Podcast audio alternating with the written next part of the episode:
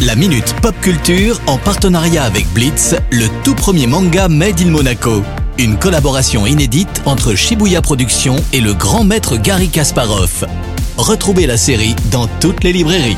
Vous êtes sur Radio Monaco, c'est l'heure de la Minute Pop Culture avec Cédric Biscay. Salut Cédric, alors quelles sont les news de la semaine Salut Maxime, salut à tous. Alors on commence avec une news plutôt sympa côté jeux vidéo. hein. Le 6 février dernier se déroulait la cérémonie des Grammy Awards récompensant les meilleurs artistes de l'industrie musicale. Pour la toute première fois cette année, une nouvelle catégorie a été ajoutée concernant la meilleure bande son de jeux vidéo et autres médias interactifs. Alors ça fait bien sûr très plaisir de voir cette nouvelle catégorie et ça nous confirme bien que les jeux vidéo sont de plus en plus considérés comme un terrain de jeu artistique. La compétition était assez rude hein, d'ailleurs car les nominés cette année étaient les bandes originales de Alien, Far Team Elite, Assassin's Creed Valhalla, Dawn of Ragnarok, Call of Duty Vanguard, Marvel's Guardian of the Galaxy et Old World.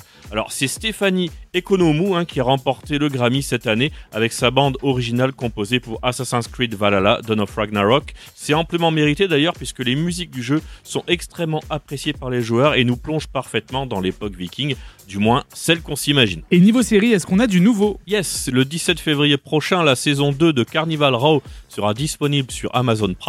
Alors pour ceux qui ne connaissent pas, c'est une série néo-noire fantastique créée par René Echevarria et Travis Beacham. Alors lors de la genèse, hein, le projet était censé être un film réalisé par Guillermo del Toro, mais à force d'étendre l'univers du scénario, Prime a décidé d'en faire une série tout simplement. Alors l'histoire se déroule dans une ville où humains et créatures fantastiques n'arrivent pas à cohabiter. Rycroft tente d'élucider une série de meurtres commis à l'encontre des êtres féeriques dans les environs d'une rue nommée Carnival Row, donnant son nom bien sûr à la série. Alors on y suit les enquêtes de Rycroft Philostrate, un détective interprété par Orlando Bloom, qui tombe amoureux de Vinette Stonemoss, une fée interprétée elle par Cara Delevingne. Je suis pour rien dans les noms qui sont choisis bien entendu.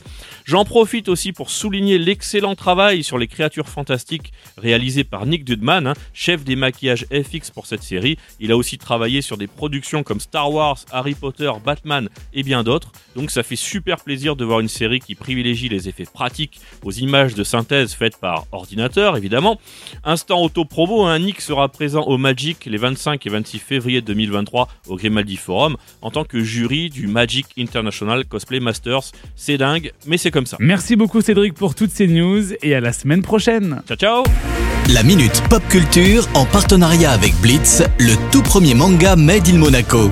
Une collaboration inédite entre Shibuya Productions et le grand maître Gary Kasparov. Retrouvez la série dans toutes les librairies.